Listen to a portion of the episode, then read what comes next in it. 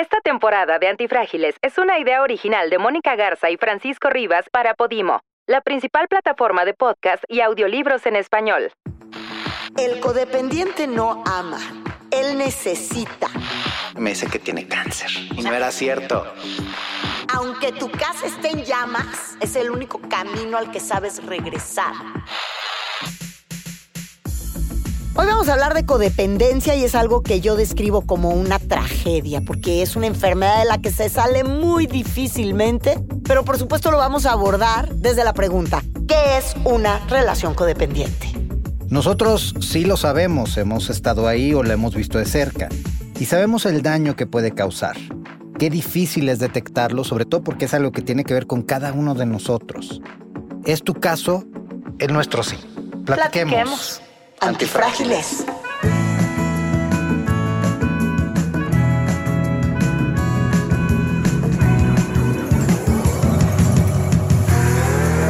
Personas que se benefician de las crisis Que prosperan, crecen, al verse expuestas al cambio.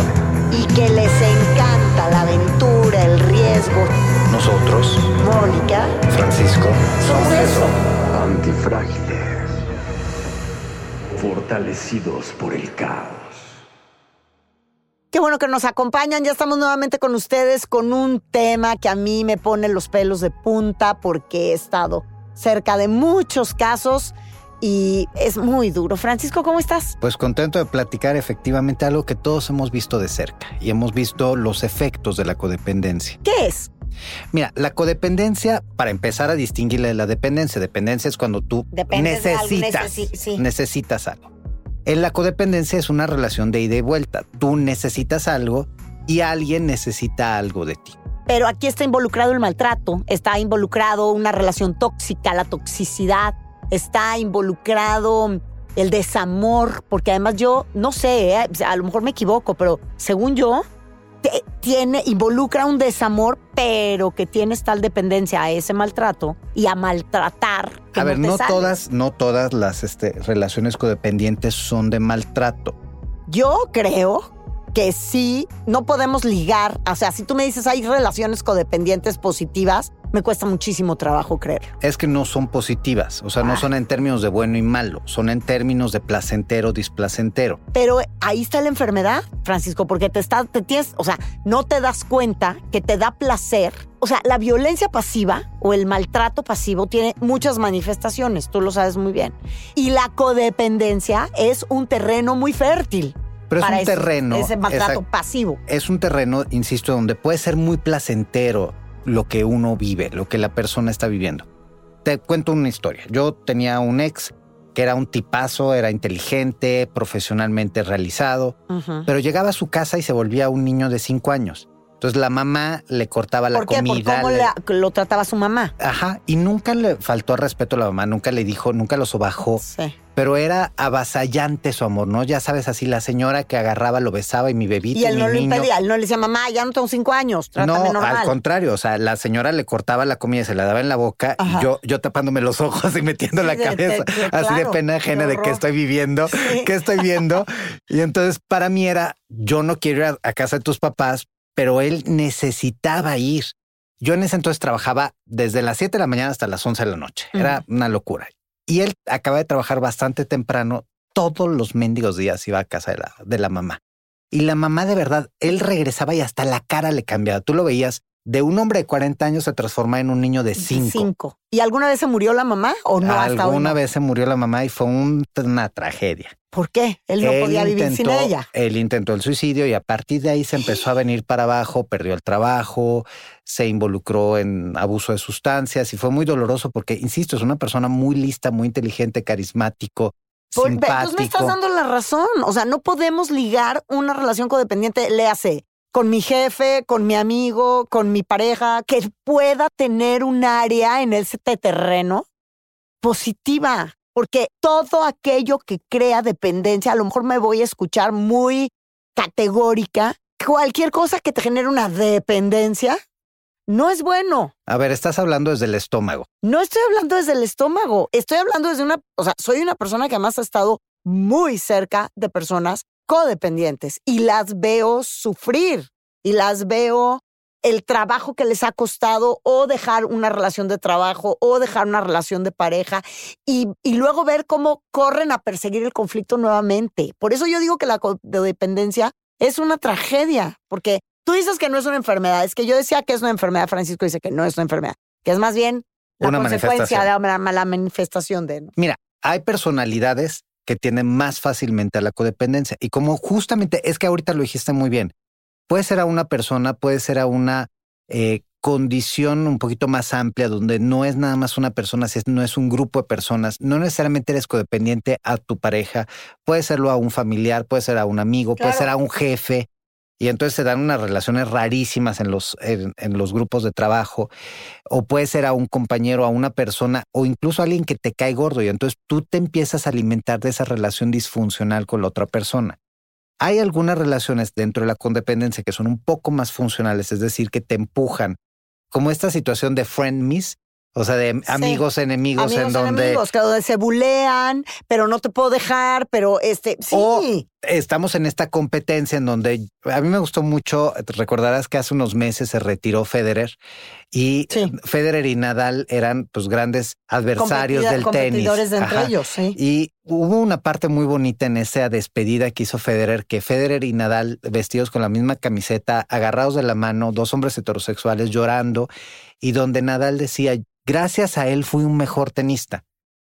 Esa es una situación también de codependencia. ¿Por qué? Porque estás todo el tiempo pensando en qué hizo el otro y entonces Sí. cómo le vas a hacer tú Claro. para ser mejor. Claro. Hay una codependencia, pero es una codependencia funcional. Me hiciste pensar en las dos grandes estrellas que pues, yo creo que eran los 70s eh, en nuestro país, que eran dos, los dos rostros más hermosos de la televisión y las dos reinas de la telenovela, y que era una competencia salvaje, que era Verónica Castro y Lucía Méndez, ¿no? Hoy, bueno, hoy muchos ya no sabrán ni quién es ninguna. Una de las dos sí, porque ahorita está en Netflix en un programa. Ah, sí, es cierto. Es diciendo cierto, mi tiene- luz, mi luz. tiene, tiene una serie. Bueno, mi luz, mi luz lo ha dicho toda la vida. Eh, la codependencia se presenta, esto es bien interesante este dato, se presenta en personas jóvenes de 16 a 31 años. O sea, con esto lo que estamos queriendo decir es que se manifiesta a partir de la adolescencia. Esto según el Acta Colombiana de Psicología. Pero Jorge Bucay, que es este psicólogo como muy motivacional, que tiene todos estos libros eh, en su libro El camino de la autodependencia, dice que, y me encantó esta frase porque sí creo que lo describe muy bien, el codependiente no ama, él necesita, él reclama, él depende, pero no ama. Y regreso a que es por eso que yo digo que es una tragedia, porque lo disfrazas de amor, algo que solo puede lastimarte. Mira, también hay un libro muy bueno de Robin Norwood que es Mujeres que aman demasiado. Demasiado. Y precisamente te toca este tema, ¿no? Hay una, un exceso de sentimiento, porque precisamente no es amor, pero sí es un sentimiento. Es un sentimiento en donde tú necesitas, por un lado, darlo y por el otro lado, recibirlo. Porque si fuese solo una dependencia, sería a esa sola dirección. Yo necesito el alcohol, yo necesito el cigarro, yo necesito el sexo, yo necesito jugar, yo necesito gastar dinero para sentirme vivo. En este caso es yo tengo un exceso de sentimientos que necesito soltar y necesito recibir para poder estar bien.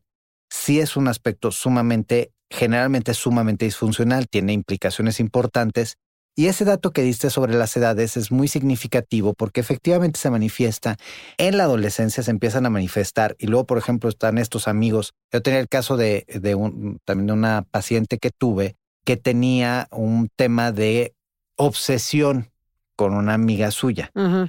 Y era heterosexual, no tenía Sí. ningún deseo sexualizado hacia ella, pero era todo el tiempo saber dó- dónde De estaba, ella. qué estaba haciendo, Sí. con quién estaba, habían celos, eh, si ya habló con otra amiga. Y la otra también está igual.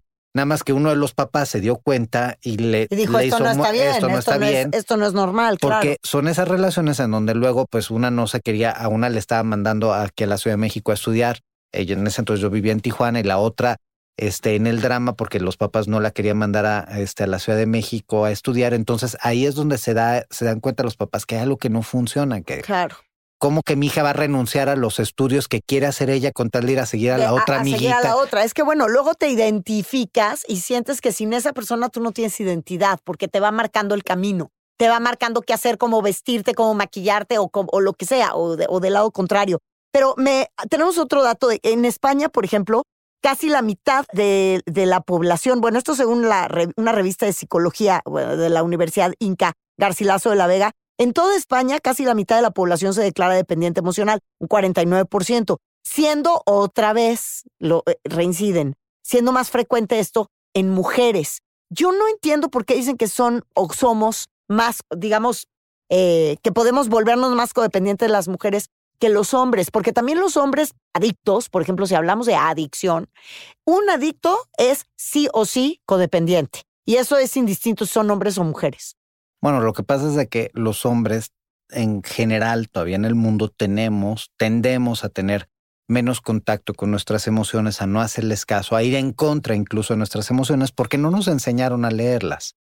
De niño, pues esta parte de no llores, no aguántate, sé machito, esta ma- masculinidad tóxica tradicional que ha existido, pues no favorece el crecimiento emocional y las mujeres al contrario la invitan a que esté más cercana a sus sentimientos, a sus emociones. Creo que en los próximos años se verá un cambio en las nuevas generaciones que sí son mucho más sensibles, que sí están más atentas, que no Sí, vivieron lo que vivimos nosotros ¿Sí en las escuelas. Que se está creando una cultura de decirle a los hombres, los hombres sí lloran, porque no en México los hombres no lloran, no, los hombres sí lloran y bastante. Mira, aquí es muy chistoso porque hace unas semanas fui a cenar con una querida amiga que de los dos, Saskia Niño Rivera, Ah, sí. invitó a un amigo suyo y a mí me impresionó porque él, pues no es amo de casa, pero está a dos de ser amo de casa, porque la esposa es una mujer pues, profesionalmente exitosa, él también, pero ella es más exitosa que él desde vista desde el punto de vista de salarial, carrera Sí, sí, y eso.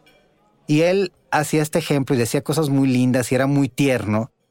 Y sí, si lo ves desde la parte tradicional, parecería más femenino. O sea, es decir, parecería que sus sentimientos son más, más, Más femeninos. femeninos que masculinos. Porque, de nuevo, más, la masculinidad se asocia a la agresividad, se asocia A- a... al, no, al no sentir, a, te- a- a no Exactamente. ser proclive a demostrar tus sentimientos. Me hay un ejercicio Qué muy bueno que ¿no? se hay un ejercicio muy muy bueno que se hace en psicología que te ayuda a identificar, a poner en una escala de 1 a 5 cuáles son tus mecanismos a través de los cuales expresas las emociones. Es Ah. decir, hay cinco Ah, pensé que sentimientos me ibas básicos. a decir que había una lista para, para decir cuál, o sea, qué tan codependiente También eres. hay. Ah, ya, eso sería interesantísimo También hay, y ahí hay una, un libro muy bueno que les recomiendo a todos para que lo lean, que se llama Cuando el amor es odio. Ah, sí.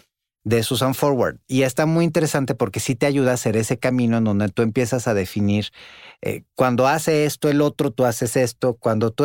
Y si te dice, pues si, si sacaste esta calificación, pues sí, revísalo porque podría ser que estás en una situación de codependencia.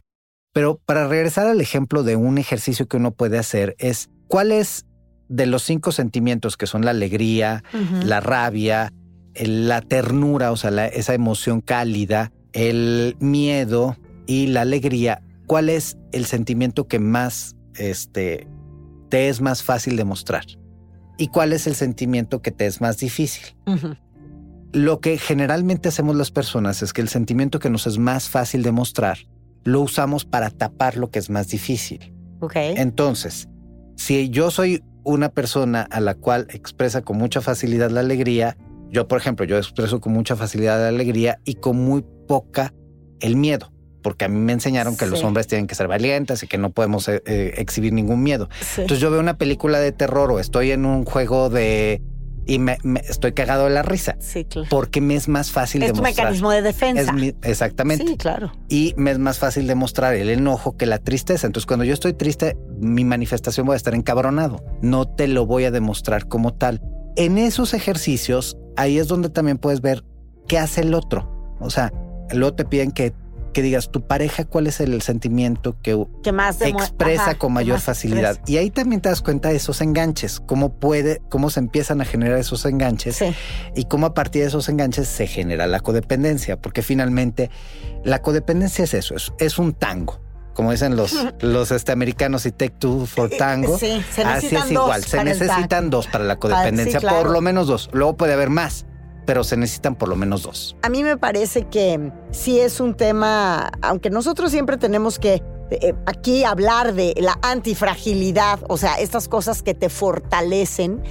Híjole, la codependencia creo que es uno de los caminos más sinuosos para llegar a la antifragilidad porque es, es justamente una manifestación de una fragilidad profunda, de una persona que necesita eh, estar al lado de algo o alguien aunque eso lo maltrate. Y precisamente se va a la racionalización de las cosas para tapar lo que te genera esta dependencia. Sí, no lo puedo dejar ahorita porque ahorita no Exacto, es el ah, momento. No es el momento. No estoy preparado o no estoy preparada. No tengo ahorita los Porque ahorita recursos. no tengo los recursos económicos. Porque ahorita no. Y entonces siempre va a haber una razón para seguir en la relación que te lastima. Ya sea, e insisto, no tiene que ser una relación de pareja, ¿eh? tiene que ser una relación de eh, laboral. Laboral.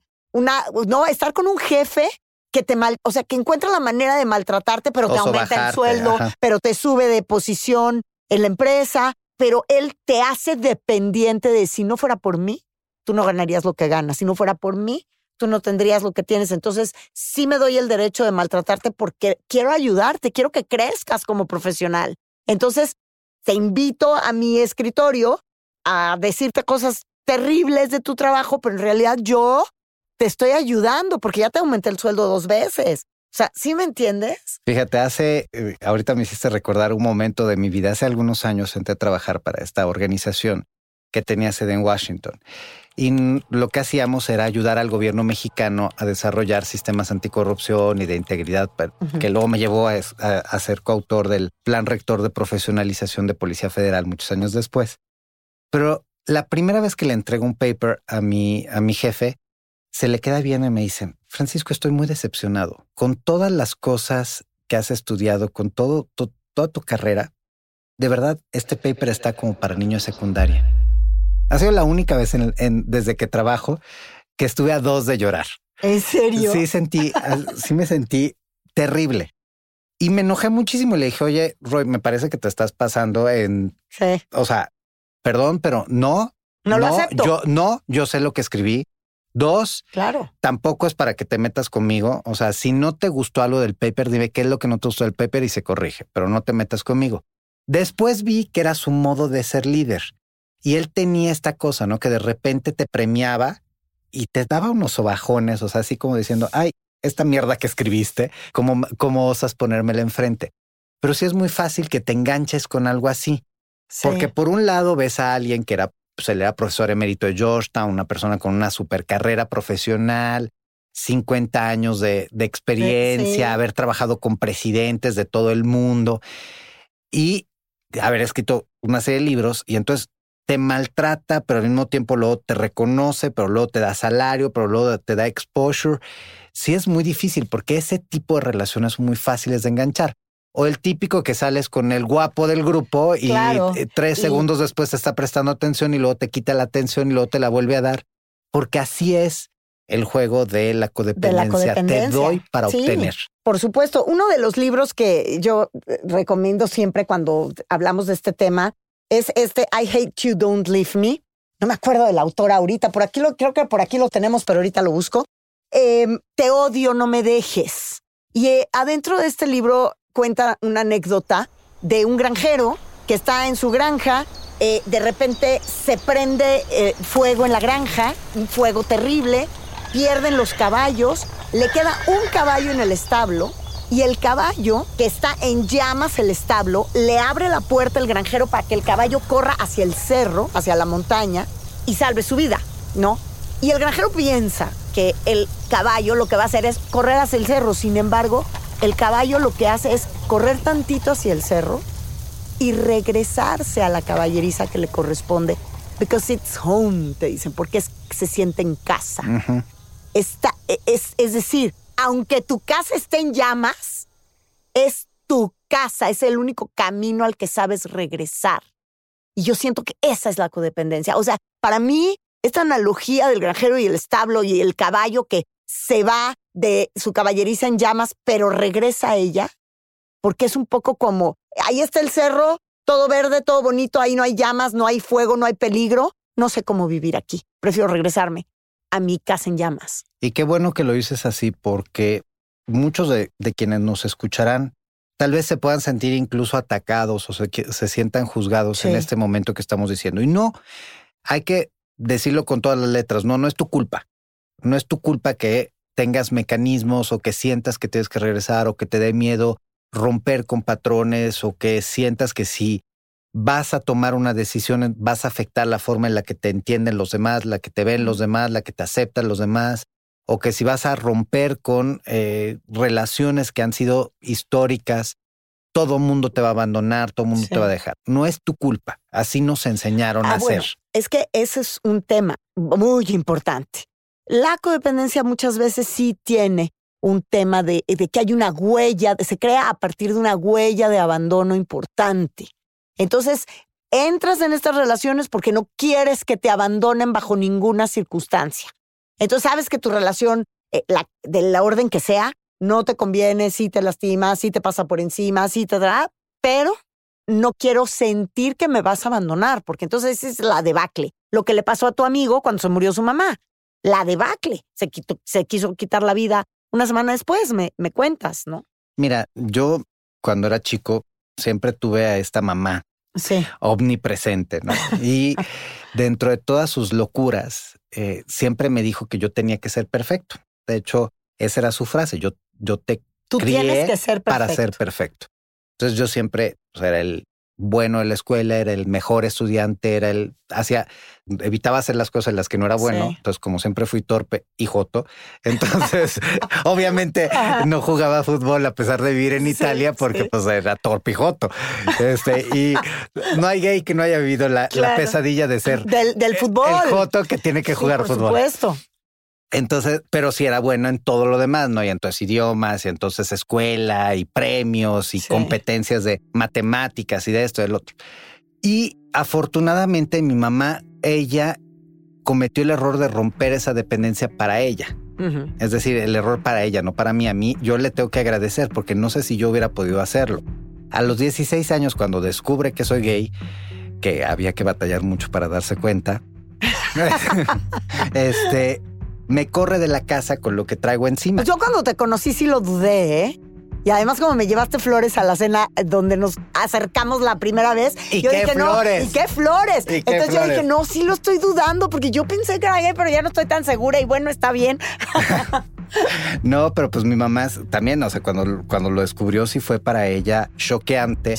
Me corre de la casa y para mí fue muy positivo porque fue casi un año que viví solo entre los 16 Y no años. te quedó más remedio. No me quedó más remedio. además, ¿sí? Porque yo sí tenía esta relación de no quiero, o sea, quiero estar con mi mamá, tenía opciones de vida para vivir diferente, pero no las tomaba, o sea, me podía haber ido con mi papá, Porque podía haber no hecho sabías cómo porque se no sabía vivía de forma sana. exactamente. ¿Y qué hace mi mamá? Me busca, bueno, no me busca ella, sino me manda a buscar por mi padrastro y me dice que tiene cáncer. Es una manera de seguirte torturando. Y no era cierto. No, ves, entonces me estás dando Un- más. la Un razón, año me hizo llevarla a quimio Júramelo. y no, no, o sea, se rapó todo y No es cierto, Francisco. Bajó de peso, sí.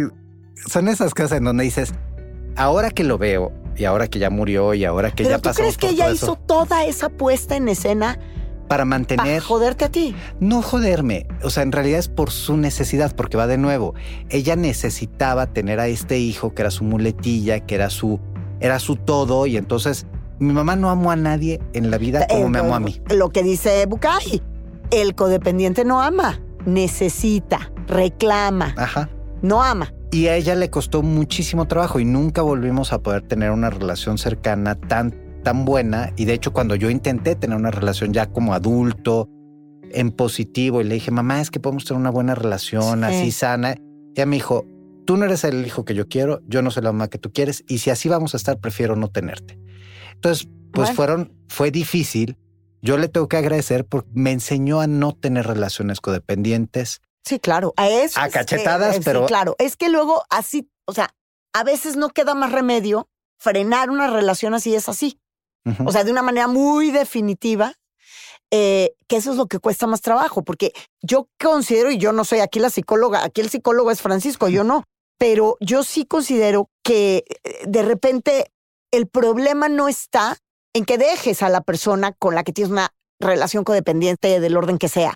El problema es que saliendo de esa relación vayas corriendo a buscar otra igual o peor. Entonces, lo que hay que hacer es voltearse. Digo, el, eh, como dice Thich Nhat Hanh, la eh, eh, the only way out is in. La única forma de salir adelante es ir hacia adentro. Entonces, hay que ir hacia adentro. Hay que construir desde dentro. A buscar la manera de no, de la no repetición. Como en los delitos, ¿no? como en la impunidad. Como en la impunidad. Y ese trabajo, por eso sí les invitamos. Si tú detectas que estás en una relación codependiente, ahora sí que acércate a una persona externa y busca ayuda. Yo siempre digo, no tienes que ser necesariamente un psicólogo. Hay a quien le funciona perfectamente un guía religioso, un guía espiritual. Hay a quien le funciona un ejercicio. Lo importante es, como tú dices, no sustituir una dependencia con otra. Sigan en Twitter, si ustedes son muy tuiteros, sigan en Twitter una cuenta que de el doctor Dado Canales, arroba Dado Canales. Él es un psicoterapeuta pues creo que su especialidad es precisamente la codependencia. Y yo lo sigo porque es muy interesante cómo se aproxima al tema. Y él es más como de tu equipo que del mío. Yo la veo como una tragedia y él sí eh, se acerca de una forma muy positiva a, a cómo tratar de resolver o por lo menos estar pendiente, darte cuenta, que eso es muy importante, darte cuenta cuando estás entrando en una relación codependiente o cuando tú eres codependiente, ya codependiente, y cómo puedes empezar a abrir puertas para resolverlo. Como psicoterapeuta tengo un enfoque humanista existencial, es decir, hay una parte filosófica dentro de, este, de esta corriente que tiene que ver con el existencialismo. Y entonces hay algo que te promueve esta corriente, que es el sentido de responsabilidad, el sentido de libertad y el, y el sentido de finitud. Todo se acaba, y entonces, como diría Nietzsche, encuentra la razón a la sin razón. ¿Para qué trabajo si al final me va a morir? ¿Para qué le echo ganas si al final me va a morir? Como nos vamos a unir todos. Y si en esta parte de la libertad es si tú decides ser alguien que está en esta relación, que sea tu decisión y que estés consciente de qué implica y que estés consciente de los efectos y de qué estás abandonando. Claro que siempre es tu decisión, Francisco, pero lo, justamente lo que hay que hacer es que cambies de decisión, que decidas estar en otro tipo de relación, empezando por darte cuenta de lo que te está pasando, que no es otra cosa que lo que tú decides que quieres que te pase. Mónica, necesitamos decirle al auditorio, no están solos, hay ah, muchos caos que, van a, que vamos a seguir compartiéndoles. Este es un espacio para ustedes, es un espacio para que podamos decir, no hay etiquetas, no hay una visión negativa y lo que queremos invitar es descúbrete, ahora sí, conócete a ti mismo para que entonces puedas. Pero sobre todo, o sea, yo aquí sí insisto, sé, eh, sé honesto contigo mismo. Sé honesto contigo mismo, busca dentro de ti y si necesitas ayuda, pide Búscala, por supuesto. Gracias a todos por estar con nosotros. Gracias, Fran. Gracias, Moni.